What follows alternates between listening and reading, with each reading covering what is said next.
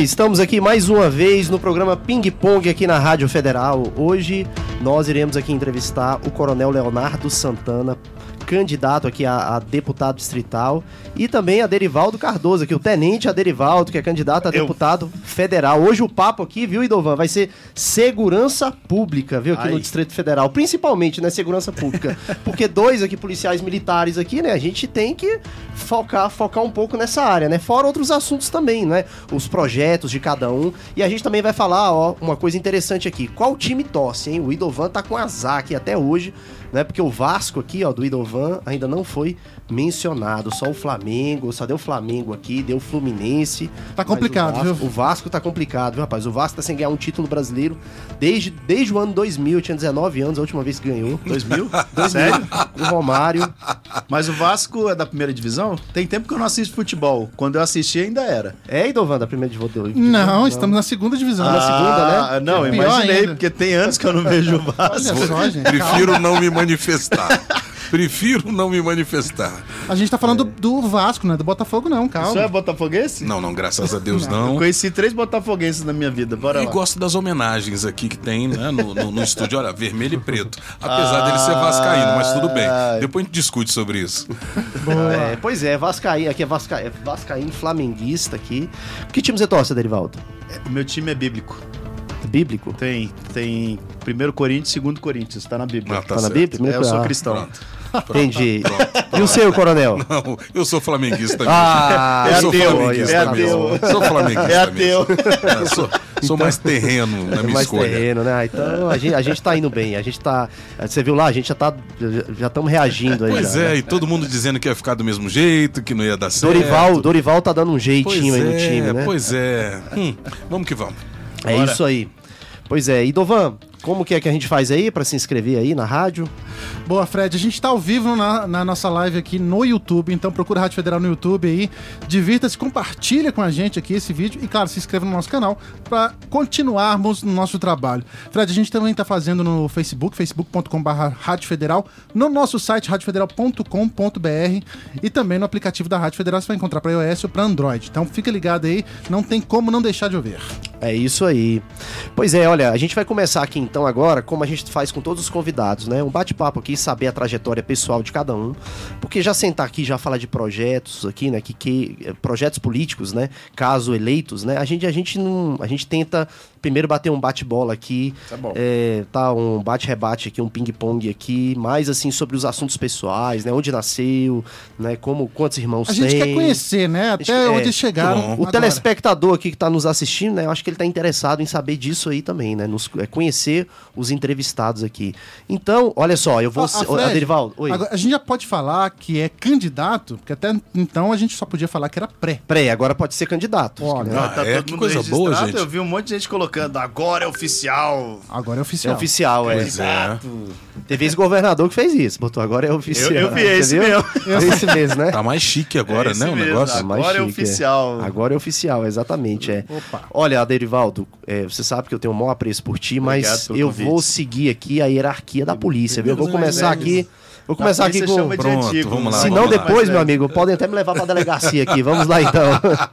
Falar aqui então com o Coronel Leonardo Santana aqui. Coronel, é, eu queria que o senhor falasse aqui para o nosso telespectador aqui onde o senhor nasceu, né? Quantos irmãos o senhor tem?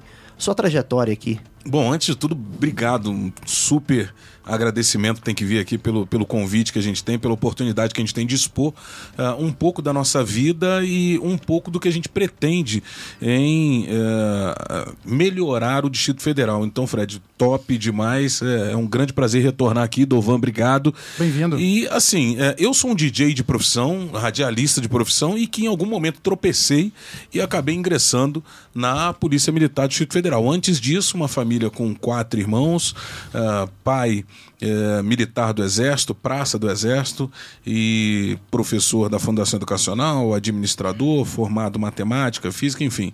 É, o cara. Né? Área de exatas. É, da área de exatas, da área de exatas, a mãe dona de casa, é, os irmãos. É, é, um, é um negócio louco falar dos meus irmãos, né? São dois mais velhos, meu irmão, um com oito anos a mais do que eu, a outra com seis anos, e uma mais nova, 13 anos mais nova. Então somos quatro irmãos, é, sou brasiliense é, sou um brasiliense clandestino, né? A família, Clandestino, é? Um clandestino, porque pai e mãe, os irmãos mais velhos vieram do Rio de Janeiro, chegaram aqui em 66 e logo depois a gente eh, nasceu, né? Então nasci em 1970, logo depois da, da Copa. E, bom, eh, a vida, é uma vida. tran- 70 tinha hospital aonde? Era mais ali só pro plano Ah, mesmo. não, né? é, ali era um negócio né, brabo. O Brasil Foi por ainda ali não que o senhor tava- nasceu, né? No, É, é, Taguatinho, acho que o, plano. o HRT acho que não existia. Não estava ainda Eu desenvolvido. nasci no HRT, Olha, em então, 81. o pessoal mais novo, o pessoal mais jovem, né? A gente. Também vocês Não, é nasceram qua- no hospital, né? Quase, quase uma geração Y e Z, tá aqui o Fred, tá vendo? Esse cabelo branco dele é meio fake. Mas assim, é, então, é, a minha vida ali na, na, na Asa Norte, é, depois disso, é, Cruzeiro, né, como era uma, uma característica de muitos militares que vinham do Rio de Janeiro para cá. É, ingressei é, na Polícia Militar em 19, fiz o concurso em 1989. Antes disso, é, foi a minha vida como DJ ali no Gilberto Salomão, dos 16 até os 19 anos. Tocava onde ali, coronel? eu tocava na Orion. Orion, Orion. Orion, com Marcelo, né? Cheguei ali, como diz minha mãe, é, parecendo muito pra frente, né? Eu parecia bacia de cego, Fred. É mesmo? É, eu cheguei na, na- na- na- esse pedacinho como DJ foi engraçado porque eu cheguei pra reclamar das músicas na boate. Mal sabia eu que o, o DJ tinha saído. E no dia que eu fui na boate, estávamos eu, minha irmã, minha prima, enfim, com, com 16 anos de idade, sempre gostei muito de música e usava a música para aprender inglês. Porque vinha. o pessoal já vai descobrir a idade, tá vendo aí, Aderivaldo? O pessoal já descobre a idade. primeiro os mais velhos. Pois é, aí tinha, os, né, tinha o, o vinil, o disco de vinil, e vinham os encartes. E por intermédio daquele encarte, eu, que tinha a vontade de sempre aprender um outro idioma, vivia a minha vida na grana que tinha, era para comprar disco para poder é, pegar o encarte e saber, né, dar aquela lida, pegava ali o, o dicionário, olhava as letras das músicas e assim aprendia. Mas, resumindo, Mas, ingressei. A Derivaldo, você Ah. já viu esse, esse homem falando inglês? Ele fala Nunca. muito bem, eu não acredito que você Ele aprendeu fala só me- assim. é, Pois é. fluentemente. É, Perfeitamente. é mesmo? Ele é consultor da ONU, ele vai chegar lá, mas Ah, eu só não. adiantando. Mas ele é isso, isso em da outro ONU. momento, sem outro momento a gente pode falar. Fred nunca mais vai me chamar para programa de um. cara. Ok. É brincadeira. Mas assim, é, 89 concurso, é, 90, não, a marreta é para daqui a pouco. O- é, 89 concurso, 90 ingressei. Tenta imaginar um DJ entrando numa academia militar. Foi a coisa mais linda. Aquele cara tipo o maluco do pedaço, né? Aquele cabelo, eu tinha cabelo, viu, Fred? Aquele, aquele cabelo quadrado. E entrando, né? Os meus primeiros quatro meses foram um inferno na terra, mas até que eu falei, cara, ou eu aprendo isso aqui, ou então nunca mais isso vai dar certo. Moral da história, foram 28 anos e meio, quase 29 anos, né, é, na, na corporação, nessa linha, nessa, nessa, nesse período, ah, foram três períodos de consultoria para as Nações Unidas, algumas histórias bem legais, outras nem tanto nesse mundo fora do Aqui, país. o Total Florida é internet, internet Então, é, pois é, é a, é a empresa que a gente hoje é, é o CEO aqui no Brasil e também na, na- nos Estados Unidos, na Flórida. É, dentre outros negócios que a gente.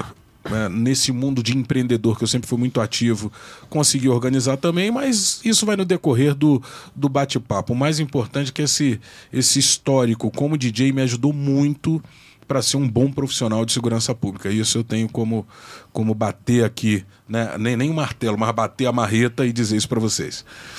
Como DJ mesmo, né? Então, Cara, como DJ mesmo. interessante. Como DJ mesmo, mano. Aquela coisa da, da leitura, fala aí, Duvan. Não, o que eu ia falar, Fred, ele, ele me contou um tempo atrás uma história sobre o fato dele não querer ir pra PM. Não né? queria, Ele não? não. Não queria. Qual é? Re- resume isso, por favor, coronel. Cara, é.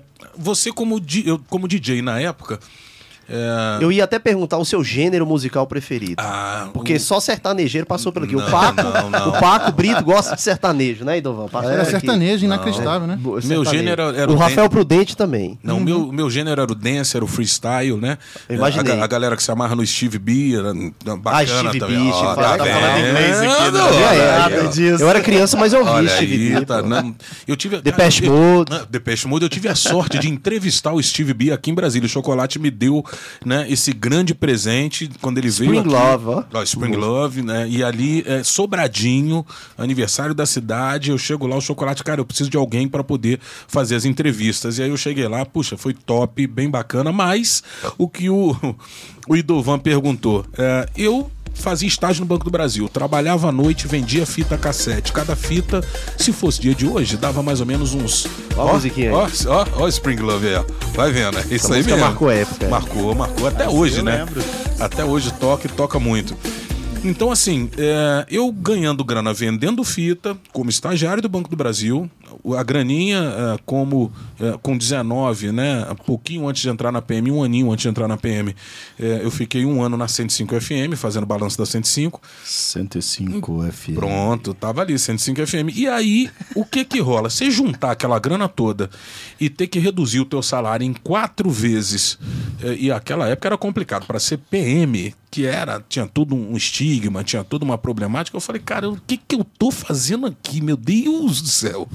né? E os, por isso que eu digo, os primeiros quatro meses foram um inferno na minha vida, financeiramente, né? Pô, namorada não quis mais nada comigo, e por aí vai. Mas o lance foi esse. Tinha um lance financeiro, aquela coisa do glamour de você ser um DJ do final dos anos 80 início dos anos 90 e de repente ingressar numa academia de polícia militar. Tropecei e entrei. Então, tá vendo, Idovan? Pois é, né? Olha só, a história de vida. Foi isso, 28 Fredão. anos. Foi isso aí. Eu E agora vamos aqui- oposto. É, tô- Diz aí, Aderivaldo, a sua- conta aí pra gente a sua história, sua história de vida. Não nasci Aonde em você hospital. nasceu? Não nasceu em hospital? nasci em hospital, nasci na, numa fazenda. Uma fazenda? Sério, Deri? Sério, nasci numa fazenda. E é curioso essa questão da fazenda, que eu nasci na fazenda Mirador. Ah, E essa fazenda depois ela se torna a fazenda do Dr. Milton, que era o Milton, pai do Ayrton Senna. Olha isso. mesmo? Pai da Ayrton Senna. Então eu cresço ali, essa fazenda Mirador, ela fica entre Dianópolis, que é onde eu fui registrado, e Taipas do Tocantins, que é onde minha família cresceu, onde minha família ali é, vive até hoje. Então minha família vive em Dianópolis, Taipa do Tocantins, que fica próximo, já foi um município de um distrito, né, de Conceição do Norte, que era Conceição do Norte de Goiás, que hoje é Conceição do Tocantins. Eu sou goiano de nascença e depois eu fui virei tocantinense com a Constituição de 88 e a divisão do estado do Tocantins. Ó, olha. E aí venho para Brasília com um ano e oito, um ano Que ano, oito mais ou meses. menos? Nós chegamos em Brasília, eu sou de 77, sete aninhos de diferença aqui. ano que Elvis Presley morreu, É, hein? cheguei aqui em Brasília com os meus pais em, em 79. Eu até numa entrevista falei que era 80, né? Mas depois meu pai, não, nós chegamos em 79. 79. Meu irmão- Provavelmente lá pro meu- final deve ser, né? É, não, julho. Meu irmão nasceu. Meu irmão nasceu em fevereiro, dia 4 de fevereiro de, de 79, e nós chegamos em julho. Ele tinha alguns meses quando nós chegamos. Meus pais chegaram aqui em Brasília. E aí nós fomos morar na, em Vila Dimas, de aluguel. Moramos ali, Vila Dimas, Areal, naquela parte, até quando. é, um dos tios lá arruma um- umas madeirinhas pro meu pai e nós vamos morar no acampamento da Telebrasília no meio de um mato, de um colonhão. Sabe o que é colonhão? Aquele capinzão que Grande, corta é. enorme. Caramba.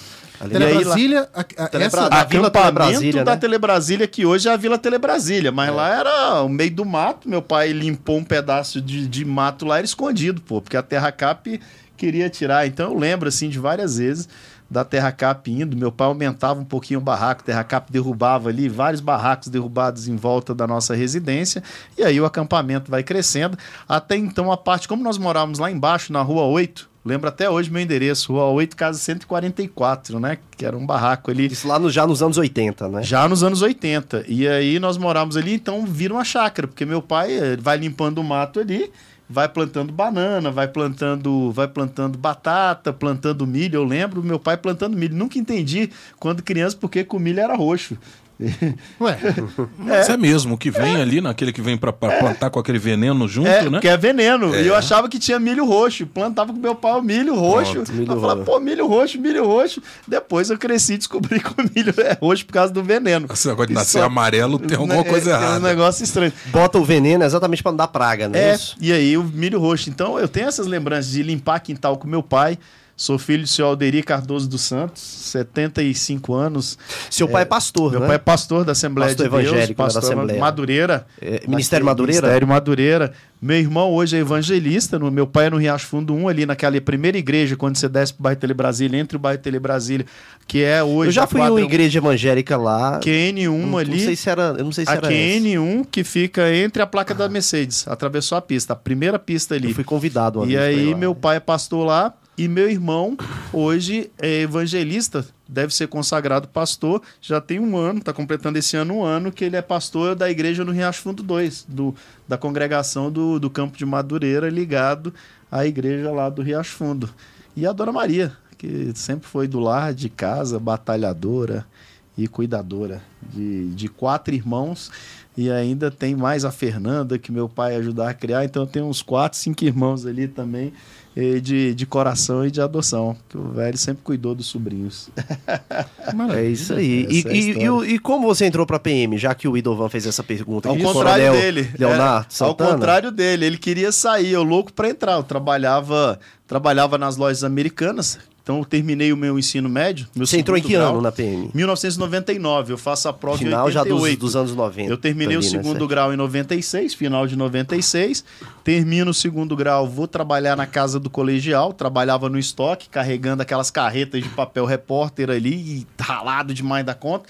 Saio de lá, saio da casa do colegial, vou trabalhar no, no, nas lojas americanas trabalho nas lojas americanas, no estoque das lojas americanas como caixa, depois eu vou para o estoque, porque eu já tinha experiência de estoque da casa do colegial, e aí depois eu saio do, das lojas americanas, isso 97, finalzinho de 97 para 98, é, de 90, finalzinho de 97 para 98, e ainda passo pelo macro carregando vinho, vou trabalhar no macro ali como carregador de, de vinhos, é, promotor, né, que eles chamam de vinhos, e aí saio do macro, uh, precisei, uh, criança, né? Já, já, tá, já tá com criança pequena, namorando ali, já vindo, já vindo a, a Juliana.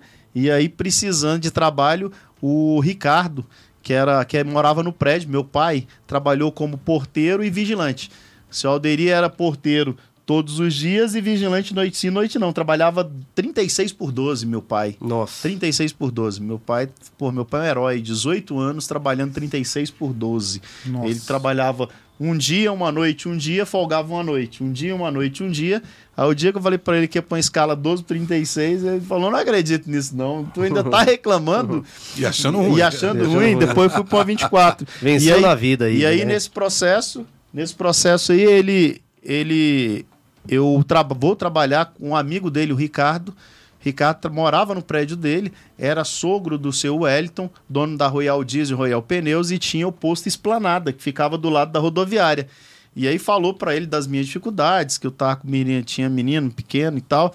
E aí ele me contratou para ser auxiliar administrativo no posto Esplanada minha vontade já era, já queria ser polícia, eu estou estudando para concurso, TJ, eu estudava, até fiz um vídeo esses dias, eu tinha ali, eu tinha 45 minutos, uma hora de almoço, eu almoçava em 15 minutos, meia hora eu ia estudando, cara, estudando. E aí faço o concurso da PM, faço o concurso da PM em janeiro de 2000, de 1999, ah, e entro em outubro, dia 1 de outubro de 1999, eu passo entre os 300, né? Foi 1.300 a minha turma, eu passo ali entre os 300 primeiros e me torno soldado a Derivaldo. Fui soldado 12 anos, cabo 5, terceiro sargento 3 e há quatro anos como tenente da polícia. Acho militar. que o Michelo entrou foi em 98, tá? Para quem não sabe, Nós eu sou eu sou eu sou primo do Miquelo, do, do, do, Major Miquelo, porta-voz lá. Acho que foi em 98. Nós somos foi... contemporâneos. Eu é, era, aí, ele né? era, ele estava indo para o segundo ano. Ele era segundo ano da academia. Ele era segundo ano. Não, ele estava no primeiro ano. Ele era primeiro ano da academia. Tinha, ele já tinha um tempo, já estava indo para o segundo ano. E eu estava ingressando em outubro na Polícia Militar. Ele estava completando o primeiro ano dele ali. Ele tava, é, foi, é, foi Pertinho mesmo Foi, ali. Nós somos contemporâneos. É pertinho mesmo, é. E aí em 2000, salvo engano, ele sai aspirante e eu me formo, porque o meu curso teve duração de um ano e alguns meses, eternidade. e vem cá, e a, tá, a gente perguntou agora, viu, Idovan, sobre ah. a PM, né? Essa vontade deles, né? Sim. Entrarem pra PM. E agora a política também, né? A primeira vez que vocês se candidatam, a Derivaldo eu sei que não. É para mim primeira vez. Primeira, primeira vez, Coronel Leonardo Santana, vez. a Derivaldo já é a segunda. Segunda, né, a Derivaldo? Eu saí candidato a distrital em 2014. E aí, 2018, 2014, saí distrital. Tive. Inclusive, começaram aqui algumas das perseguições quando eu fazia o programa da crise, viu, Dovan? É, eu tomei quem não sabe, porradas. já esteve com a gente aqui, né? Já tive o programa da crise aqui. E aí, nós falamos sobre política Foi um formato que depois virou. O, o Gianelli vem para cá, vira o Conectado ao Poder. É importante falar isso, que era o formato que É. nós fazíamos aqui. E aí, O nesse. Gianelli foi o sucessor da crise foi o aqui, sucessor né? da crise aqui. E ele, ele veio me substituir. Que eu fazia aqui a- o bate-bola com ela, ele vem me substituir e depois vira o Conectado ao Poder. Essa, Ah, essa é um pouco Aí a crise no... E eu saí justamente por isso, porque chegou aqui uma vez, veio uma parlamentar, que eu vou falar o nome, falou: ó, cuidado, que estão querendo a sua cabeça, pega isso aqui, isso aqui, isso aqui, que se usarem contra você, que você pode usar contra, contra essa situação aí. E aí, sofri muitas perseguições, e aí eu largo. Eu, eu prometo, pro- prometo pro meu pai que eu vou largar isso aí e eu estu, vou estudar. Para ir embora da Polícia Militar, queria ir para a Polícia Civil, ou então para a Polícia Federal, e Deus abençoou que em 2017 eu passo para o CFO, reprovo na barra, e no mesmo ano eu passo para o Chuaé em 2018, que foi bem melhor para mim. Que enquanto a minha turma que está lá agora na academia, eu estaria ou na 24 ou na 25, são cadetes lá. Quando eles estiverem saindo tenentes, eu estarei saindo capitão, se Deus quiser, que daqui dois anos capitão. Rapaz, o cara aí, coronel. Capitão Nascimento, Tá vendo? vendo. Não é? Viu aí, Dovão? Cheio de planos, não, cara. Rapaz, Se Deus sabe quiser. o caminho Falo mais nada, quietinho aqui. É.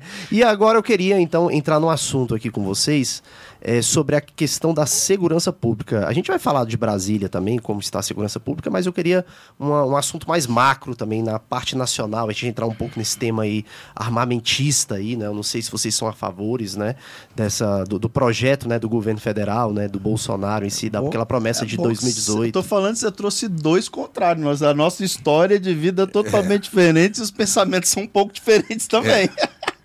Vou começar aqui. Coronel, o senhor é a favor da, da, da política armamentista do, Eu do sou a governo? favor do direito de defesa de cada um. É, eu entendo que é, não, não, da mesma maneira que eu posso hoje entender, que eu posso hoje compreender que o trânsito no Brasil é extremamente violento, nós temos uma das maiores taxas mundiais de, de mortes no trânsito, mas eu não vejo que eu possa te impedir de tirar a carteira de habilitação, de ter o carro, de comprar o seu veículo e conduzir o seu veículo eh, de forma eh, regular, o- obedecendo às leis, eh, cumprindo as normas de trânsito. Da mesma maneira, eu entendo que ninguém possa ser impedido de ter o seu direito de defesa. E tem algumas justificativas para isso. Por exemplo, eh, um, um dos programas, eh, um dos períodos né, que eu estive no, no, no rádio, na Rádio Lagoinha Brasília, né, a- a- a- que, eu, que eu gostaria aqui de dar um grande abraço, né, mandar um grande abraço né, para o pastor é, Eber, Pastor Esdras, enfim, que me deram, me abriram ah, 32 anos depois o retorno para o rádio. Então, no Brasília Total, uma das pessoas que eu entrevistei foi a, a Bia Kisses, deputada Bia Kisses. E ela traz para mim a seguinte situação, depois de uma pergunta de um ouvinte, né? É, qual é a condição que eu tenho de ser ressarcido caso eu ah, tenha um problema, eh, alguém da minha família, ou enfim, eh, eu, eu quero ser ressarcido caso eu tenha um problema de segurança pública. Enfim, fiquei eh, debilitado, né? Eh, alguém levou um tiro. Bom, ela muito claramente diz o seguinte: não existe essa possibilidade. Hoje já está pacificado que, caso você queira essa indenização, a segurança pública ela não pode estar em todos os lugares e a todo tempo para lhe defender. Então esqueça, isso você não tem. Hoje nós ainda temos números do Fórum Brasileiro de Segurança Pública que demonstraram que desde 2007, quando começaram os primeiros, ah, as primeiras medições, hoje nós temos o menor índice de mortes violentas, de crimes violentos e etc., depois do advento dessa possibilidade de você poder se defender. A queda do ah, eh, estatuto eh, de o estatuto do desarmamento ou pelo menos uma uma, uma flexibilização para que você possa ter acesso a esse direito de defesa então é, é, são, são pontos que eu colocaria nesse momento para que é, é claro eu não vou obrigar que o Aderivaldo não vou obrigar né, que o Fred tenha que comprar uma arma, da mesma maneira que eu não posso obrigar que você tire sua habilitação ou que você compre um carro. Mas eu- Deixaria de forma opcional, então. mas né? a opção para que haja esse, é, é, essa possibilidade, ah não, eu quero, não, Você tem essa possibilidade, cumprindo todas as normas. O Exército vai na tua casa para verificar se você tem condições de acomodar aquele armamento de forma segura. Você tem que entregar todos os nada consta, você tem que fazer o teste de proficiência, você tem que fazer o seu uh, teste psicológico e só assim é que você pode ter o direito de ter acesso a uma, a uma arma de fogo. Uh, então eu penso dessa forma. Não uh, acredito que uh, deva haver uma ideia completamente armamentista, mas ao mesmo tempo eu também entendo que impedir uma outra pessoa de ter o direito a uma ao, ao, ao, seu, à sua própria defesa, à defesa do seu negócio, da sua família, do seu patrimônio, é um equívoco muito grande. Os números hoje mostram isso. Ah, vamos lá, Tenente Aderivaldo agora. O que me preocupa é esse discurso. O que me preocupa é esse discurso. Eu vou pegar o exemplo da o exemplo da autoescola. O exemplo dos carros rodando. Eu entendo que para ter uma carteira tem que passar pela autoescola, tem que ter um critério de idade, tem que passar por uma prova escrita antes. Então você tem que seguir esses critérios. Todos esses critérios hoje, qualquer um hoje no Brasil quiser ter uma arma, ele pode ter, ele só tem que passar por esses critérios. A legislação ela é muito boa nesse sentido. Tem controle da, tem controle da Polícia Federal, você tem controle, de certa forma, do, do, do dos entes, né? De, de toda. De, de, de de todos os entes que, que fazem parte desse controle de armamentista. Só que eu tenho medo de um discurso que, por exemplo, numa marcha recente, estavam falando que ter arma é liberdade. Ter arma é responsabilidade. Eu prefiro ter um discurso de responsabilidade do que de liberdade. Porque todas as vezes que eu saio de casa e preciso deixar minha arma lá, eu me torno prisioneiro dessa arma no sentido de ficar com receio de alguém entrar e roubar minha arma. Então, assim, tem que parar com esse negócio de ficar alimentando um discurso como ter arma é algo muito bom, muito tranquilo. Não, é algo que traz responsabilidade, que é perigoso, que pode ter um acidente e matar um filho, que pode ter um momento em que você não está equilibrado emocionalmente, você pode dar um tiro no eu outro ali. Preocupa, e eu entendo que questão, quanto é. mais carros ou quanto mais armas na rua, maior a probabilidade de nós termos acidente, nós termos problemas. Liberdade é legal, mas é com responsabilidade. Direito de defesa, sim, mas passa por todos os critérios que a lei hoje já abarca. Só a favor, totalmente a favor do que nós temos hoje com a legislação. O cara na área rural tem que se defender? Tem que se defender. Ele deve portar uma arma? Deve portar uma arma. Mas aí você não pode é começar com um discurso de ampliação, igual você falou aí, armamentista, para daqui a pouco qualquer um, inclusive aquele que não pode ter uma arma, que não tem equilíbrio emocional, que não tem condições psicológicas para ter uma arma, daqui a pouco está tendo. Então o que, que nós temos que fazer nesse momento? Eu sou a favor, inclusive, de um discurso até mais radical. Sou mais radical do que esses aí que defendem armar a população. Tem uma categoria que são os vigilantes, que trabalham com armas, que precisam ter armas e depois tem que entregar a arma ali, muitas vezes tem que ir embora para casa como policial já teve que fazer. Por que, que nós não começamos falando de ampliar esse direito de porte e posse para esses que já trabalham com armas nesse. Todos anos. os dias, inclusive. Todos os dias. E que corre isso. Quantas vezes na estrutural trabalhando iam lá para roubar uma arma de do vigilante, vigilante, do profissional de segurança do privada. Do profissional de segurança privada. Quantas vezes? Quantas vezes ele tinha que pegar ali, às vezes atirar num vagabundo, às vezes ter que fazer, falar uma, de maneira mais, mais, mais dura, dura, e aí termina o serviço dele, tem que passar pro colega e tem que ir pra parada de ônibus desarmado, pô. Isso não tem lógica. E o guarda civil, que muitas vezes trabalha em alguns ambientes e não tem. Tá entendendo o processo? Não, não, é verdade. Nós temos que ampliar esse discurso para categorias ou para pessoas que têm necessidade realmente da arma. Agora, ter arma só para dizer que é bonitão e que está portando a arma e ficar mostrando de vez em quando, nem o policial, porque nós temos vários, vários instrumentos de controle.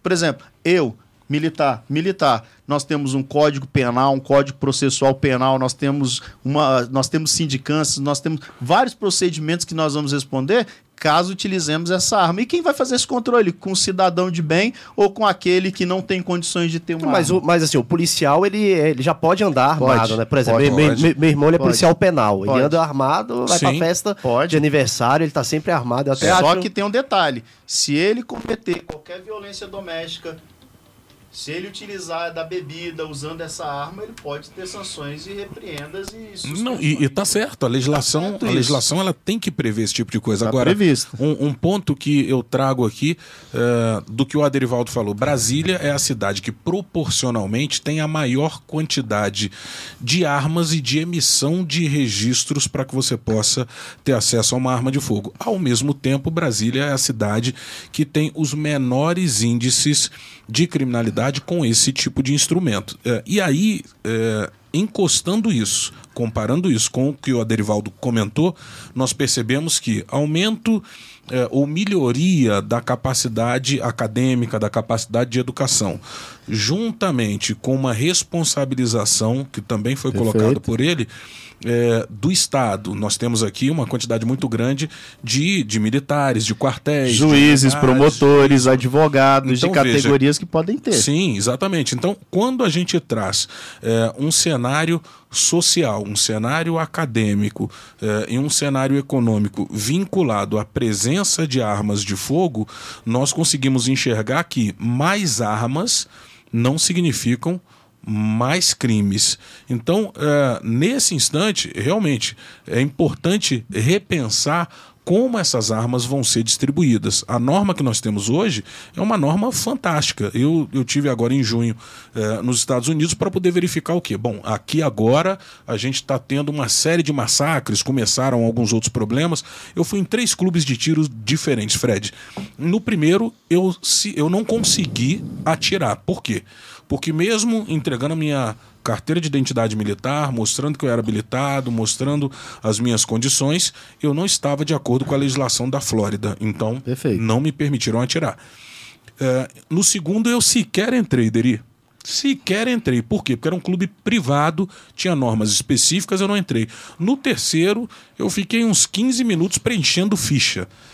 Me cadastrei no estado da Flórida, me filiei àquele, àquele clube de tiro. Foram verificadas as minhas condições técnicas para uso da arma de fogo. Só assim eu consegui entrar no stand de tiro. Quando entrei no stand, falei, bom, tô bem, né? Todo pirilampo, pimpão, tava lá dentro do stand de tiro uma instrutora. Sim. Lá dentro do stand de tiro uma instrutora. Então, acompanhando todo o meu procedimento. A ponto de chegar, eu tava com a arma que eu sequer tinha tirado de uma caixa, ia fazer o tiro com ela depois. Ela falou: Olha, eh, o senhor posicionou a caixa de forma equivocada. A arma está apontada para o fundo do stand. Então, reposicione a caixa, coloque a arma apontada lá para a direção do para-balas, lá para a direção onde a gente vai executar os disparos. Então, o que eu percebo, e aí, de novo, eu acho que de formas diferentes eh, nós eh, convergimos Falando da mesma língua. mesmo ponto. Até porque eu sou a favor dos clubes. Sim, a gente converge no mesmo ponto. O que, que acontece? É, se você tem normas, se você tem quem acompanhe, se você tem um procedimento, puxa, é, não, é- não existe problema. Da mesma forma que se eu tenho um carro, se eu tenho uma habilitação, se eu sigo tudo Perfeito. que a, a- como ele disse, né, a autoescola, tudo direitinho, o que ocorre é que tem aquela falácia, né? Não, agora tá tudo liberado, agora vai ser à vontade. E não Ah, é não. bem assim. Sabe como é que eu comparo o clube de tiro? E por que, que eu sou a favor do clube de tiro?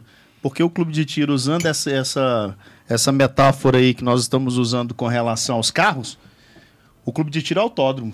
Sim, é o se eu autódromo. quero Se eu quero dar 360, se eu quero andar na velocidade mais alta, Não tem problema, né? utilizar, não tem problema, Mas eu tô irmão. no autódromo. Você tem segurança, é ambiente controlado, é diferente. E vou falar um negócio aqui que eu posso tomar porrada até dos policiais. Eu conheço instrutores de tiro privado e sócios de clube de tiro que são melhores que policiais, inclusive melhores do que eu, porque eu não sou um cara tão bom com tiro. Os caras são craques mesmo. São excelentes. Agora, por são quê? muito bem, porque treinam direto. Vai, vamos entrar num outro problema dentro das corporações. Porque treinam. Será a que a gente- repetição leva à perfeição com correção. Será que o Fred vai deixar a gente falar disso? Olha só, va- Até cocei a cabeça aqui agora. Sim, sim. Olha só, eu queria só, eu queria só frisar aqui um ponto importante. Eu acho que esse assunto, esse tema aí do, do armamentista, ele tá muito ideológico. Tá? Sim, ele tá demais, muito ideológico. Eu acho que tem que ter uma purificação Lógico. nesse assunto para se chegar a, um- a uma conclusão.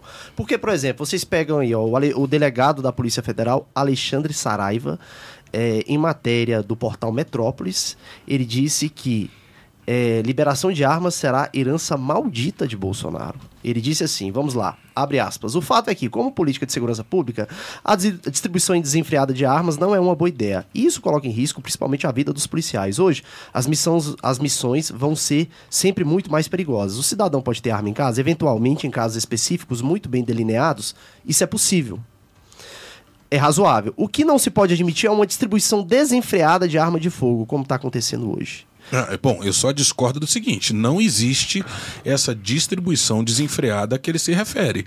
A distribuição ela passa por todos esses parâmetros que eu comentei e que o Deri também comentou é aqui. rígida. A legislação muito é rígida. rígida. É rígida, não é? E a arma custa caro. E- a inclusive, custa caro. inclusive, Aderivaldo, vou- vou- eu, eu- eu não sei qual a religião do coronel. É, Sou cristão? é evangélico? Sim. Evangélico, Sim. dois evangélicos, né? Sim. Eu vi até um pastor falando assim que Jesus andaria armado hoje, sabe? É uma, Aí- aí é uma é. coisa assim, sabe? Que eu, eu acho que tá. É isso, sabe? Eu acho que tá precisando ter essa purificação, sabe? Precisa, pô. Tá Mas muito ideológico. não está totalmente errado. Por exemplo, quando ele culpa uma pessoa e personaliza, e por que, que eu procuro trazer equilíbrio no discurso? Nós falamos a mesma coisa Não, de e forma tem padres diferente. também que defendem, viu? nós a- a falamos, política nós falamos a mesma coisa de formas diferentes. Uhum. Mas nós pontuamos aqui. Só que tem um detalhe.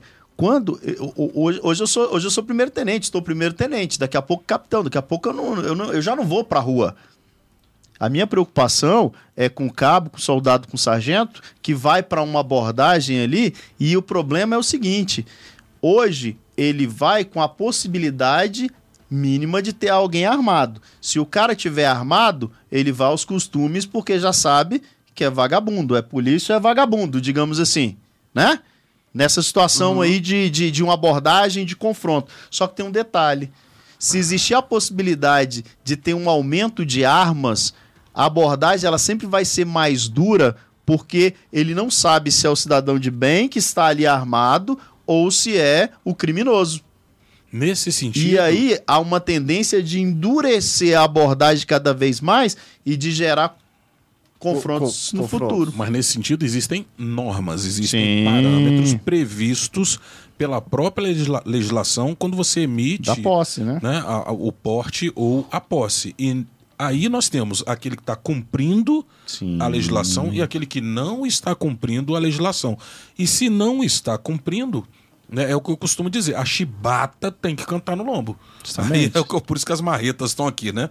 Marreta de matar Olha. demônio. Então eu trouxe três tamanhos aqui. Você não vai fazer Dependendo- igual o Dado Dolabella fez com o Não, João não, Gordo, não, não, não, né? não. Pegou e quebrou a, a mesa aqui, não, né? Não, não, marreta de matar demônio. Por- Ela aguenta, será? Não. Ildovan? Aguenta não. Aguenta Tá, não. tá aqui, ó, marreta de matar demônio. Por que, que eu digo isso? Porque pra tudo tem que ter um parâmetro, pra tudo tem que ter uma métrica. Por mais que você tenha, puxa, a sua certificação de jornalista, a especialização, aquela coisa toda, se você não limites. cumprir aqui o que a norma eh, determina, gente, você perde a, a- sua autonomia, o seu certificado, a sua habilidade. Nós tivemos aí é, um caso de, de- de um médico, um louco, né, que recentemente foi notícia nacional do que ele fazia, um cara que passou seis anos numa faculdade, mas dois anos fazendo resi- eh, residência, né, e, e- e fazendo aquela imbecilidade. Então, assim, é, é, o, o desvio, ele é a exceção. Sim. E aí é, a- existe aquele caso de que, puxa, mas é, se e se, né? Houver aquela. Puxa, o e se, ele é bem pequenininho. Eu não posso. Você não, prova, não pode privar o direito de outros pelo IC. Eu, eu vou nesse, eu vou nessa linha, eu vou, eu vou nesse sentido, né? De privar alguém de poder se defender porque aconteceu um ou outro equívoco. Aí é que esse equilíbrio, essa ideologização é que precisa ser realmente refinada, precisa ser filtrada, precisa ser purificada. É, porque eu vejo assim, olha, o homem do campo, por exemplo, eu sou tô completamente a favor, Lógico. entendeu? Sem- Alguém entra ali. sem questionamentos. Ma- ah, o caso Lázaro é um exemplo disso. O 190 não vai lá. A verdade Não é vai, essa, pô. não, Não vai. vai.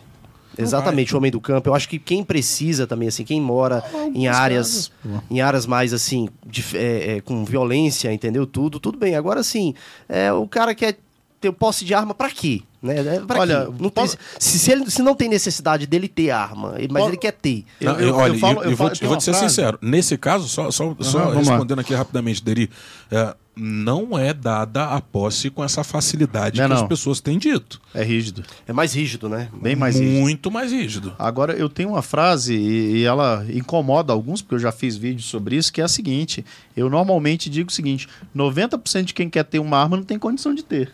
Não tem. Não pode ter. Não pode ter. Aí a pergunta que você faz é pra quê e por quê? Por que, que essa pessoa quer ter uma arma?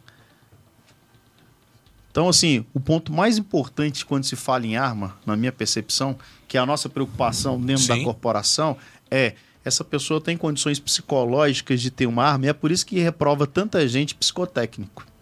Não passa, né? Já vai não barra- passa, barra porque existe um filtro. Não estou dizendo que quem reprova no psicotécnico é necessariamente por isso. Mas o filtro do. É igual, é igual afinar porta giratória de banco. Se você afinar demais, vai parar um monte de gente que às vezes está É. com clipes. Mas é preciso ter a segurança para evitar que passe alguém que vai acabar fazendo, dando um problema dentro daquele banco. E eu digo isso de Então cadeira. tem que ser fino. Esposa psicóloga Sim. e a, a filha mais velha psicóloga. É, e são, ah, no caso da minha esposa, ela aplica, é, ela tem o curso e é credenciada pela Polícia Federal para aplicar esses testes.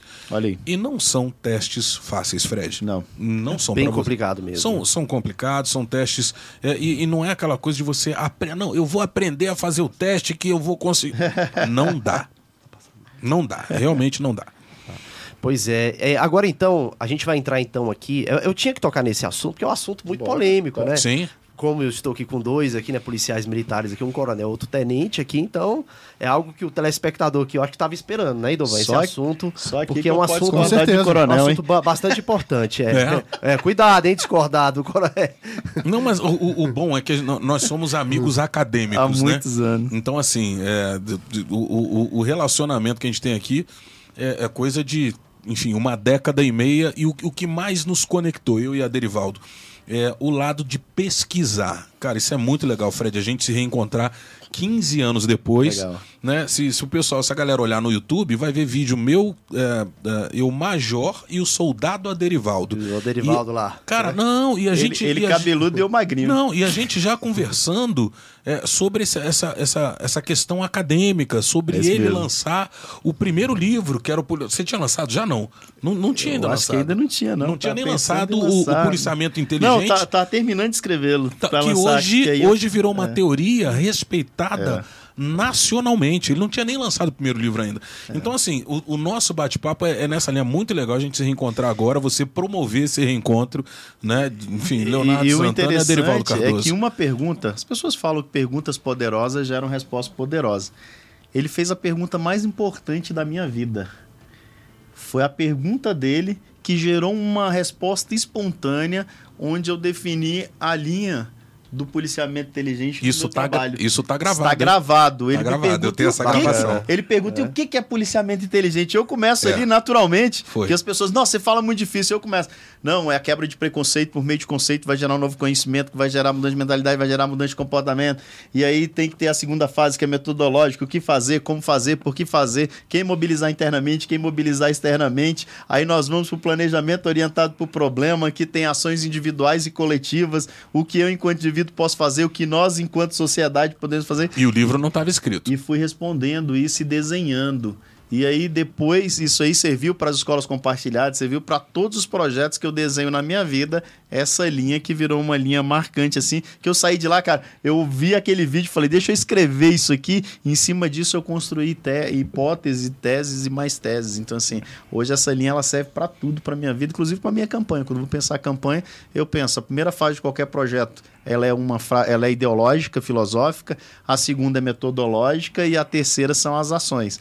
Ações dependem da fase teórica, que a filosófica ideológica é a fase teórica, referencial teórico. Uhum. Quais são os referenciais teóricos que eu vou usar? Depois, qual a metodologia que eu vou utilizar e quais as ações da implementação. Tá lá, 15 anos atrás. E a gente nós não imaginava sobre que isso se transformaria, transformaria. nesse novo encontro que você está promovendo. Eu falei gente que aqui, levaria mano. uns 15 anos, Legal, né? Pra bacana. começar a Uma pensar meia. policiamento inteligente. É isso aí. Daqui uns 15 anos. eu falei pra 2007 pra cá, né? 2009, nós Nove, falamos né? isso. É, É, bacana. 2009, né? 2008, É, 2009. 2008, isso. é 2008, 2008, 2009. Coronel, o senhor que é entrar ali na Câmara Legislativa, né? É. Ali são 24 vagas. Eu queria que o senhor falasse então, aqui das suas propostas, né? Como candidato aí a deputado distrital ali para a Câmara Legislativa. E claro que eu sei que tem, entre essas propostas aí, tem proposta aí da segurança pública. Tem, tem certamente. É, eu, eu gosto muito da, de duas áreas, né, de três áreas, né? É, mas que são áreas é, onde todo mundo fala de maneira genérica. Todo mundo fala de saúde, educação e segurança. Mas o que fazer na saúde, o que fazer na educação e o que fazer na segurança? Então eu começo com a ideia das escolas, com o propósito, com o projeto das escolas blindadas. Hoje, se você viajar, se a gente sair daqui, formos para o aeroporto, se você não quiser tirar o seu relógio do pulso, certamente naquele portal, é, ele, aquele portal, enfim, que você vai passar, é o mesmo do mesmo portal de uma balada, mesmo portal, enfim, de alguns lugares, de um banco, né? Ah, não quero tirar meu relógio, você não embarca. No banco, você não passa pela porta eletrônica. Numa festa, você não entra, independente do que você tenha pago, do valor que você tenha pago. Dessa mesma maneira, se a gente trouxer essa comparação, tenta entrar em qualquer escola hoje do Distrito Federal. Você entra e sai sem qualquer critério. E é o local onde a gente tem os três pilares mais importantes de, da nossa vida. Eu não estou falando de Brasil, estou falando de mundo. É, a educação, o educador e o educando eu tenho o aluno, o professor e o conteúdo que transforma vidas e você entra e sai desse espaço de qualquer forma. Então, um dos projetos é você ter uma escola blindada. O segundo projeto, também tratando eh, esse primeiro trata de educação e segurança. Eu penso no professor, eu penso na educação e penso no aluno. O segundo projeto, ele trata de você considerar que hoje saúde é importante dentro das escolas. E aí eu já passo para a saúde. Quando você fala de saúde hoje, é, nós temos é, um, um, um, elemento que é fundamental. A, a questão da, da alimentação e, essa, e, a, e a, a falência da saúde alimentar.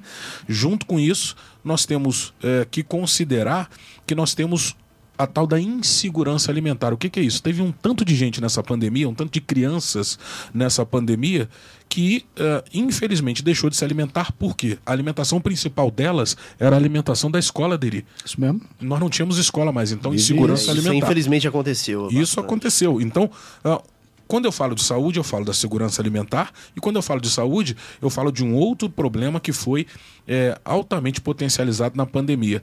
Crianças que antes chegavam com hematoma e que não se sabia que hematoma era esse. Crianças que chegavam com violência psicológica, emocional e não sabia, não se sabia que violência era essa.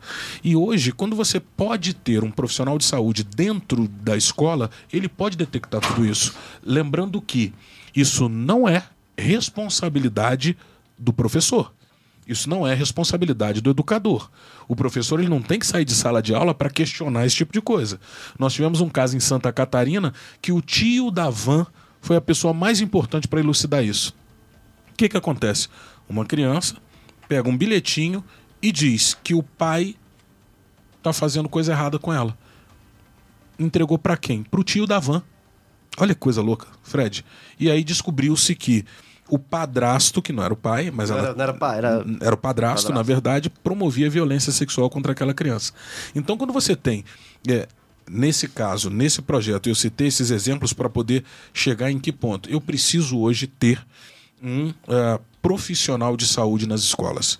Eu preciso ter uh, aquele agente de saúde escolar se eu perguntar para qualquer pessoa, para você, né, enfim, no meu caso, cinco filhos, são cinco netos já, a Derivaldo, puxa, é, poxa, tem, tem uma criança pequena em casa.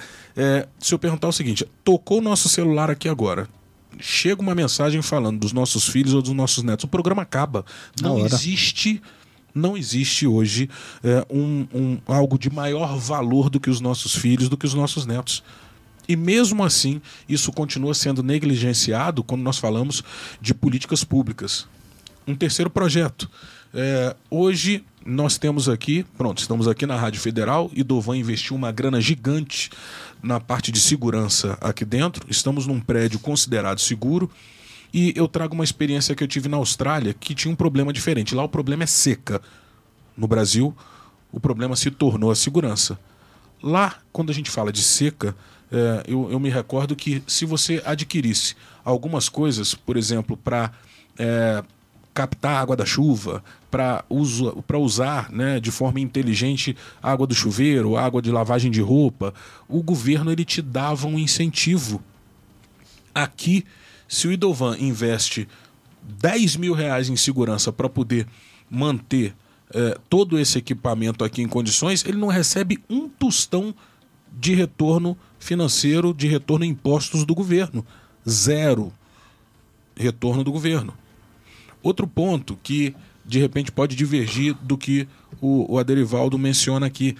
É claro que isso tem nível federal e nível local, nível estadual.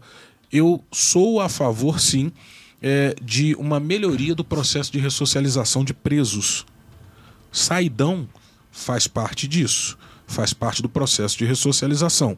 É claro que, da maneira como o saidão é feito, isso vira um problema social. Se isso for feito de maneira correta, bem como a ressocialização ali dentro da cadeia, é, isso deixa de criar novos atores para serem cooptados pelo crime organizado. Eu não estou dizendo aqui que eu vou passar a mão na cabeça de preso. O que eu estou dizendo é que se a ressocialização não for feita de maneira correta, se eu entender que é só punir, e aí eu sou, de novo, né? Vamos aqui, chibata cumpriu, tá errado? Bom, chibata tem que cantar no lombo. Tá aqui, ó. Marreta de matar demônio. Eu chamo esse tipo de agressor social de quê? Microcapiroto, micro satanás, microdemônio. Eu tenho o lado da punição? Tenho, mas eu tenho que ter o lado da ressocialização também. Senão, eu tiro aquelas pessoas dali e não consigo recolocá-las de maneira saudável para que nós tenhamos qualidade de vida.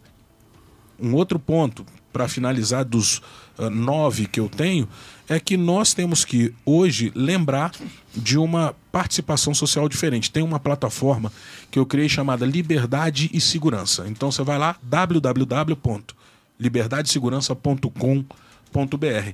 Abre um mapa do Google. Ali você consegue colocar onde existe, por exemplo, o problema social que você tenha. Então, ah, luz, ah, o, o, poste queimado, ah, não, não tive atendimento médico essa plataforma está aberta, como você tem o Uber, como você tem é, o, o é, enfim, aquele da, da, comida, como é, gente? O, o, o iFood, né? O, iFood. iFood. então você abre ali, só que você coloca os pontos onde você tem problema. Lindo, maravilhoso. Quem controla isso? Conselho Comunitário de Segurança, que é um agente independente, não vinculado ao Estado. E o, o, Conselho Comunitário de Segurança hoje, o que, é que ele faz? Ele é, tem que se reportar uma vez por mês ao governo. Só que quando eu tenho uma plataforma onde qualquer um pode participar, é transparente, e eu tenho ali uma mancha preta, por aí você perguntou, né? Pô, coisa preta, né? tá, tá lá, coisa preta chegou. Nem tudo que é preto é, deve ser considerado como algo ruim. Então, a coisa preta chegou, então significa que tem solução. Nesse caso, é uma, uma plataforma de participação social. Você chega ali e você consegue colocar uh, aquelas informações. E, por fim, né, uh, dentre todas as que eu, que eu coloco, uh, tem uma que uh, uma, um ponto que eu acho que é importantíssimo, que é o, o empreendedorismo, para você deixar de estar pendurado no Estado, deixar de depender do Estado. Então, empreendedorismo, você chega lá, coloca coisapreta.com.br. Tem um curso meu para você virar credenciado de segurança internacional. O que, que, é isso? Hoje, se você chegar em casa, é capaz de ter lá alguém batendo na porta para te oferecer Jequiti, para te oferecer Avon, para te oferecer um colega que faz parte de um grupo para poder te oferecer Polishop. Quem foi que te ofereceu, Fred, até hoje, algum produto de segurança para sua casa? Onde eu tenho certeza que é mais importante você ter segurança do que você ficar cheiroso com Avon e com a Jequiti, ou do que você ter uma panela especial que você consegue fazer uma comida em 15 minutos. Nessa linha, o credenciado de segurança internacional ele funciona como um agente autônomo para te oferecer segurança. Ele te diz que tem uma lâmpada que custa 10 de 8,90 e essa lâmpada, ela na tua casa, né, entra com as imagens no seu celular, porque é uma lâmpada fake, e você consegue visualizar se uh, a babá está tomando conta da tua filha de forma correta. Ou se o cuidador está tomando conta do seu pai, da sua mãe, do seu tio idoso de forma correta. Mas não tem um abençoado que te ofereça esse tipo uh, de, de produto que é fundamental para a qualidade de vida do nosso dia a dia uh, de forma contínua. Lembrando, nós temos hoje, né, pela Secretaria do Trabalho, uma verba já liberada para o microempreendedor, que começa com R$ 4.300. O cara compra carrinho de pipoca, o cara compra máquina de costura, uh, uh, enfim, aquele, aquele microempreendedor ele compra uma máquina de, de, de, de algodão doce, de pipoca, mas ele não pode comprar um computador, um celular e alguns produtos para que ele ofereça uma segurança melhor para as pessoas da cidade. Então, são cinco pontos que eu colocaria aqui de propostas que fazem parte de algo que nos afeta diretamente no cotidiano, do empreendedorismo à participação social, a, a, um, a alguém que tome conta do meu filho, da saúde do meu filho na escola e que todo mundo parece que, né, Deri, que esqueceu, isso não existe, parece que não é um, um problema é, que afete o nosso dia a dia. Então, é, a, a, enquanto pré-candidato, não mais a deputado federal, mas a deputado distrital, é, a Câmara Legislativa hoje ela tem todas as condições de oferecer isso, porque nós estamos na capital do Brasil, Fred. Estamos na capital do Brasil. A partir de 2003, 4,8 bilhões a mais no fundo, é, é, no fundo constitucional. Né? E policiais militares principalmente que é a minha categoria. Hoje eu tenho um problema grave de saúde psicológica e emocional. Um dos maiores índices de suicídio, se não o maior índice de suicídio de todas as categorias. E por fim, nós ainda temos um problema na coparticipação, o policial paga muito mais para outros dependentes dele, e a gente ainda tem um, uma outra situação né, para passar a régua aqui de uma vez. Em relação à capacitação, treinamento e em relação aos equipamentos que ele usa. Lembrando, né, nada contra nenhuma outra categoria, tá, Fred? Mas o, o investimento que hoje o Estado faz para pagar para que um policial faça um serviço voluntário gratificado, ele na folga para que ele possa trabalhar, é o mesmo que eu pago ou que qualquer pessoa paga para um jardineiro corta-grama um camarada que entra com curso superior, na maioria das vezes é pós-graduado, tá com uma arma na cintura, uma viatura caríssima, que poderia ser muito melhor, mas uma viatura caríssima na mão, e essa pessoa ela ganha a mesma coisa que ganha um jardineiro, um marido de aluguel, para poder fazer um serviço de oito horas para você. Até que ponto e até quando nós vamos suportar esse tipo de situação? É esse o tipo de segurança que você quer? Enfim, é nessa linha que eu vou. Ah, legal. É, agora vou quero saber então aqui do tenente, né? Tenente Aderivaldo Cardoso. Me pegou quais são aqui, as ó, suas propostas, né, para é, ali na Câmara dos Deputados, né? Que você quer levar ali, né? As suas bandeiras, né? E eu... também eu sei que a grande maioria aí, com certeza, deve ser da área da segurança pública. Eu não gosto desse cara, não, porque ele fala muito parecido comigo e pensa muito parecido.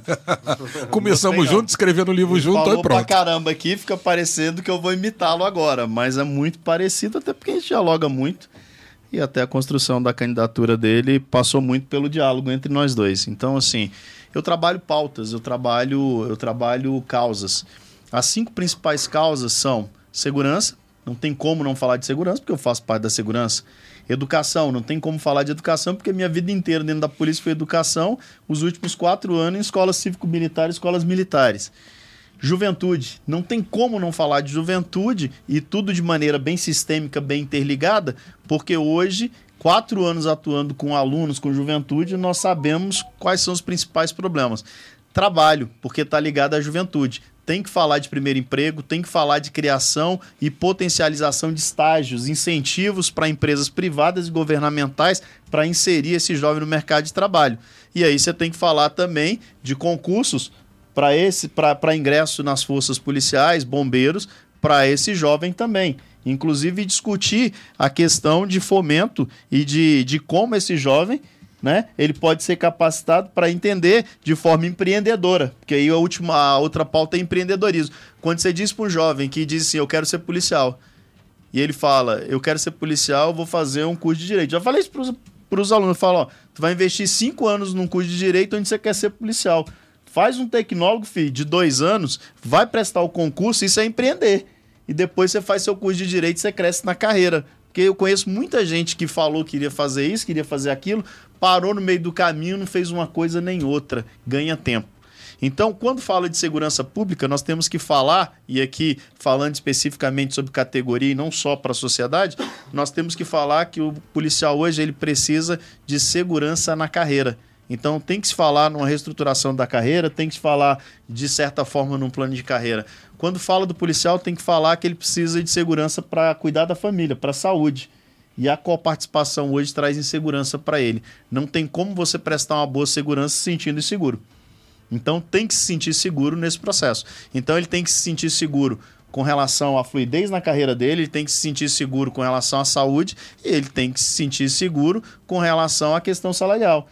Tem que se adotar mecanismos, e aí precisa de um deputado federal lá para cobrar, a questão de inserção do orçamento dos reajustes anuais dos policiais militares e dos policiais civis, dos, do bombeiro militar também. Tem que falar de reajuste ou recomposição. Eu não gosto de reajuste, não. Reajuste dá uma, dá uma sensação de que está tendo aumento. Recomposição, porque existem perdas anuais. E hoje nós estamos muito defasados com relação a, relação a várias perdas. O servidor público em si. Mas hoje, principalmente a Polícia Militar, nós pecamos por falta o quê? de inserção, muitas vezes, dessa recomposição salarial e de alguém para cobrar essa questão. Então, o forte é isso. Tudo isso aqui passando por fiscalização e voz para uma categoria hoje que não tem voz. É isso aí, olha, Idovan já são já, né, 21 e 36 já. Excelente, excelente. Né? Tá muito bom aqui o bate-papo aqui com Idovan eles. é o fantasma, é, é. a voz é. do Lombardi. É a voz do Lombardi. do Lombardi. Inclusive eu queria fazer... É o Diguinho, né, só não é gordo, né? é o Diguinho do Danilo Gentili. Danilo Gentili! Eu queria fazer uma pergunta pro Coronel, porque assim, eu fiquei curioso, é, Santana, porque você saiu do federal, a gente estava fazendo, vendo isso, lá. Isso. Eu estava acompanhando o seu Instagram e você estava fazendo toda a campanha para federal. E de repente você bateu o martelo para distrital. O que, que houve, afinal? Olha, houve um posicionamento do partido em relação ao que mais poderia ser entregue à comunidade do Distrito Federal. E é, eu confesso que toda a campanha foi feita dessa forma, todo o desenho, todas as parcerias, todas as pessoas, os pré-candidatos que foram contatados, pessoas que eh, são eh, de, um, de um altíssimo nível, com projetos maravilhosos. Contudo, uh, o que, que o, o MDB entendeu? Que uh, eu teria muito mais retorno para a comunidade do Distrito Federal a partir do instante em que eu viesse como deputado distrital. Por quê? Porque tínhamos outros deputados federais que poderiam ser complementares, eh, não só uh, os deputados federais do próprio MDB, como de outros partidos parceiros, que trariam uma complementação do que eu poderia oferecer à comunidade Uh, do Distrito Federal. E isso fica muito claro, inclusive a partir do, do, dos, uh, uh, dos exemplos de projetos que nós temos aqui. Então, foi um entendimento muito mais estratégico. É claro que algumas pessoas se ressentiram, algumas pessoas perceberam, Fred, por exemplo, a gente fez um levantamento de quantos deputados federais nós tínhamos nessa coligação MDB, PP e PL eh, eleitos a partir de 2018. 171. Dos 171, dois são pretos. E aí tem a comunidade eh, eh, negra, de uma maneira geral, que falou o seguinte: então quer dizer que o MDB resolveu dar de novo uma embranquecida é, no, no, nos federais, né? Vai fazer a mesma coisa no distrital, daqui a pouco ele vai sair do distrital também. Bom, é, é, essa é uma, é uma outra discussão, de repente a gente vai ter que ter um outro programa para poder falar sobre isso, né? Porque é um detalhe interessante. A gente tem dois pretos aqui, o que não é comum no cenário político. Verdade. E a, a pergunta que fica é, é, é, é Dois nós estão excluindo o Idovan. Ah, não, o Idovan. É, ele tá, tá, tá, tá, pronto, tá ali, tá ali, tá ali. Não, por isso que eu falei do cenário político, é, né? O Idovan, é. ele, ele ainda não, né? ainda não entrou no cenário. Na, nós estamos na iluminação forte. Isso, aqui, isso. O Idovan, o Idovan é o, o, Idovan é conhecido como o Ken. Aparecer, ah, o Idovan existe, Muito bem, pô. muito bem. É porque ele não entrou no cenário político. O Ken da África, entendeu? É, O Ken africano tá ali. Falei pro Fred que o Fred tá ficando bonito ele, ele não entrou no O cenário Idovan político tá ainda. ficando bonitão a É, cada o dia. É, eu- não, eu- essa eu- camisa rosa dele ficou linda. Obrigado, Dovan. Vai, eu gostei disso, vou, já, vou, já vou copiar. Mas assim, Fred, é, essa é a pergunta que se faz. Inclusive no meu Instagram tem lá um questionamento. Caramba, é, preto não vota em preto, mulher não vota em mulher, é, deficiente não, não vota em, em deficiente. Então, assim, é, não, não, não se trata de uma, de uma coisa do, do mimimi. Mas isso também foi comentado, Idovan. E é Sim. bom que a gente esclareça aqui que não, não tem nada a ver com ah, embranquecimento de nominata. Né? Tem muito mais a ver com a entrega que pode ser feita de maneira mais saudável, de maneira mais ampla para o Distrito Federal. Cheio de Lembrando- mimimi. Desculpa, Fred, É, rapidinho. Cheio de permite, mimimi. ah, bora. Ah, ah, Derivaldo, você Não, quer falar? é só, falar. só um complemento. Complementa, então, por favor. Lembrando que, é que tinham três policiais militares, né? Três policiais militares para federal e tínhamos dois para distrital. E só houve uma inversão. Ficaram dois para federal e três para distrital, sendo para distrital o voto é mais importante aqui para o próprio governador nessa composição de Câmara Legislativa. A coisa preta chegou do mesmo jeito. Olha por aí. só.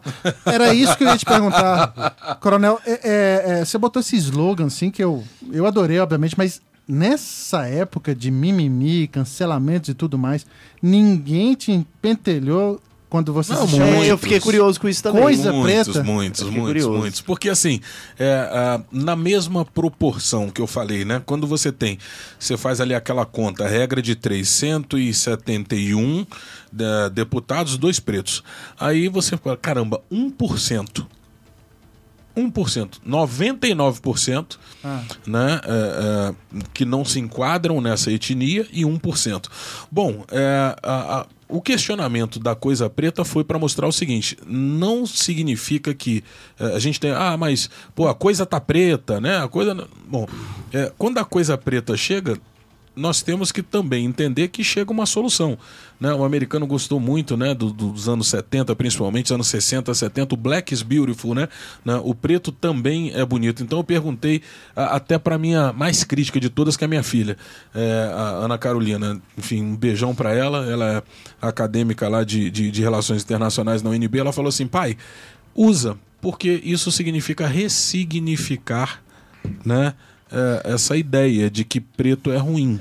Eu iria Não perguntar é. isso. É, a meu- minha é, é vontade é é o entrevistador Eu falei Fred? minha filha, mas. um tá, mas e quem? Eu perguntei pra ela, mas e quem é branco? Eu falei, bom, eles pelo menos vão refletir.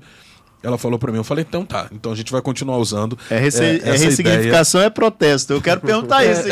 Uma aqui essa de ideia da viu? Então, essa ideia da Boa, boa, preta. boa pergunta. mas, mas o mais legal de tudo isso, né, Fred, Dovan, quem vai ver a gente no futuro, é que assim, é, realmente existem pautas que elas precisam ter alguém que seja partícipe, alguém que esteja vinculado a elas. Não adianta eu querer, ou, o Fred, por exemplo, que é jornalista, querer que alguém defenda pautas do jornalismo se ele não tem ah, um, um parlamentar que entenda os problemas do jornalista. Né? Não adianta alguém que, que queira defender. Puxa, a pauta que, igual o nosso grande amigo Derson, né? É, que, que faz aqueles eventos, né? Tem o quarta show, o Derson Racing, aquela coisa toda. Poxa, não adianta ele querer defender uma pauta vinculada a carros customizados se a pessoa não entende o que é ter um carro customizado Você nem tem carro. ou se nem tem carro. Então, dessa maneira, o exemplo mais claro que nós tivemos agora, ou o exemplo mais escuro que nós tivemos agora, foi da Giovanna Eubank, né? Ah, É, né? Então, ela e o Bruno Gagliasso, olhos azuis, né? Aquela Perfeito. característica europeia e, e- e, assim, ah, os dois filhos pretos. E é, o, o que se disse, né? É, ela sofreu como uma mãe negra. Ela nunca tinha sentido aquilo. É, é uma coisa mais, mais difícil de você conseguir explicar. Então, ah, ah, da mesma forma que eu falei do jornalista, de quem lida com carro customizado, a gente também precisa dessa representatividade. Não porque, é, puxa, agora é um momento racista, é um momento de racismo inverso, mas porque quando você não entende que é, é importante ter alguém de uma etnia numa representação federal, como o Aderivaldo, se Deus quiser, vai conseguir ocupar, é, é difícil eu ter um DJ Jamaica aqui falando o seguinte: caramba, não chega a grana pra mim para eu fazer o meu evento. Por quê? Porque o rap é, é tido como é, uma coisa de, de criminoso. de- Então, assim, é muito mais a, a representatividade trazendo entendimento do que qualquer outra coisa. É isso aí. Olha, o horário aqui, ó, o bate-papo tá muito bom, viu? Mas o horário aqui já tá chegando, já na hora, né? E eu queria aqui agora fazer o famoso ping-pong aqui com Meu os Deus. dois, tá? Olha, Em uma frase só, eu queria que cada um respondesse aqui, né? é, a sua opinião. Vou começar pelo Coronel Deus, Acima de tudo. Aderivaldo, tudo pra mim, Tenente. tudo. Armas de fogo, Direito de defesa. Tenente. Responsabilidade. Jair Bolsonaro, Coronel. Divisor de águas. Aderivaldo Cardoso. Incógnita. É. Ficou interessante, ó, a visão Não, dos dois aí, ó. uma Destoa, palavra, ué. né, destoa bastante. Destoa em algumas coisas, é, né? Vamos lá. Lula, coronel. Por incrível que pareça, alguém muito inteligente. Aderivaldo Cardoso. Um Tenente. líder que se perdeu. Um líder que se perdeu? Um líder que se perdeu. Polícia Militar, coronel. O esteio, a blindagem contra o crime organizado. Tenente, Polícia Militar. Minha paixão. Coronel Ibanez Rocha, governador. Uma melhoria necessária ao DF. Aderivaldo Cardoso. Estrategista. Rodrigo Hollenberg, coronel. Opa. A base que deu a melhoria para Ibanez Rocha. Aderivaldo Cardoso. Rodrigo Isso. Hollenberg. Uma expectativa que deixou de ser realidade. Tá vendo? Desculpa, desculpa. Nunca mais você chama a gente aqui, Fred. Era Não, um tá legal, tá legal. Mas ele chama a gente Tô aqui. Sincero. não, pelo contrário, tá legal. Sério, eu tô gosto gostando. dele, mano. Tô sendo sincero, Tá, tá legal. É, você É um separou o amigo. político É do um amigo. eu gosto dele pra caramba, mas do pra amigo. mim, pô, e nós defendemos ele, Verdade. eu fiz parte, viu, a expectativa que não virou realidade. É, ou seja, separou aí o político do Lógico, amigo, pô. né? Hou- Houve a separação. Lógico. Vamos lá, Coronel Agnello Queiroz. Poderia ter usado o que ele teve de retorno para o futuro de Brasília. Vamos lá, Tenente. Incompreendido. Incompreendido? Compreendido. Embora eu ache, embora, embora, embora eu acho que o governo Agnello foi melhor que o governo Hollenberg. Sim, tá? por que, que eu digo que é incompreendido? Porque, no- pri- principalmente os policiais militares. O governo dele foi o que, um dos que mais fez para a Polícia Militar. Foi onde nós tivemos auxílio moradia, foi onde nós tivemos reajuste de 15%, foi onde nós tivemos reajuste do auxílio moradia. Eu tenho a lista do que foi feito no governo dele. Tomou porrada pra caramba, não por culpa dele, mas por aqueles que estavam em volta dele. Então eu digo que ele foi incompreendido. Hoje nós conseguimos fazer essa análise. A época não, fui um dos que bati pra caramba e investi no Hollenbeck e viu na expectativa. É porque uma análise de governo, geralmente, Entendi, ela é- é- geralmente uma análise de governo, ela demora mesmo Demora, alguns anos, pô, né? demora. Pra se tornar história, né? Lógico. Agora, pra fechar, Regufe, Coronel. Olha, No incógnito? me apertou. Regufe.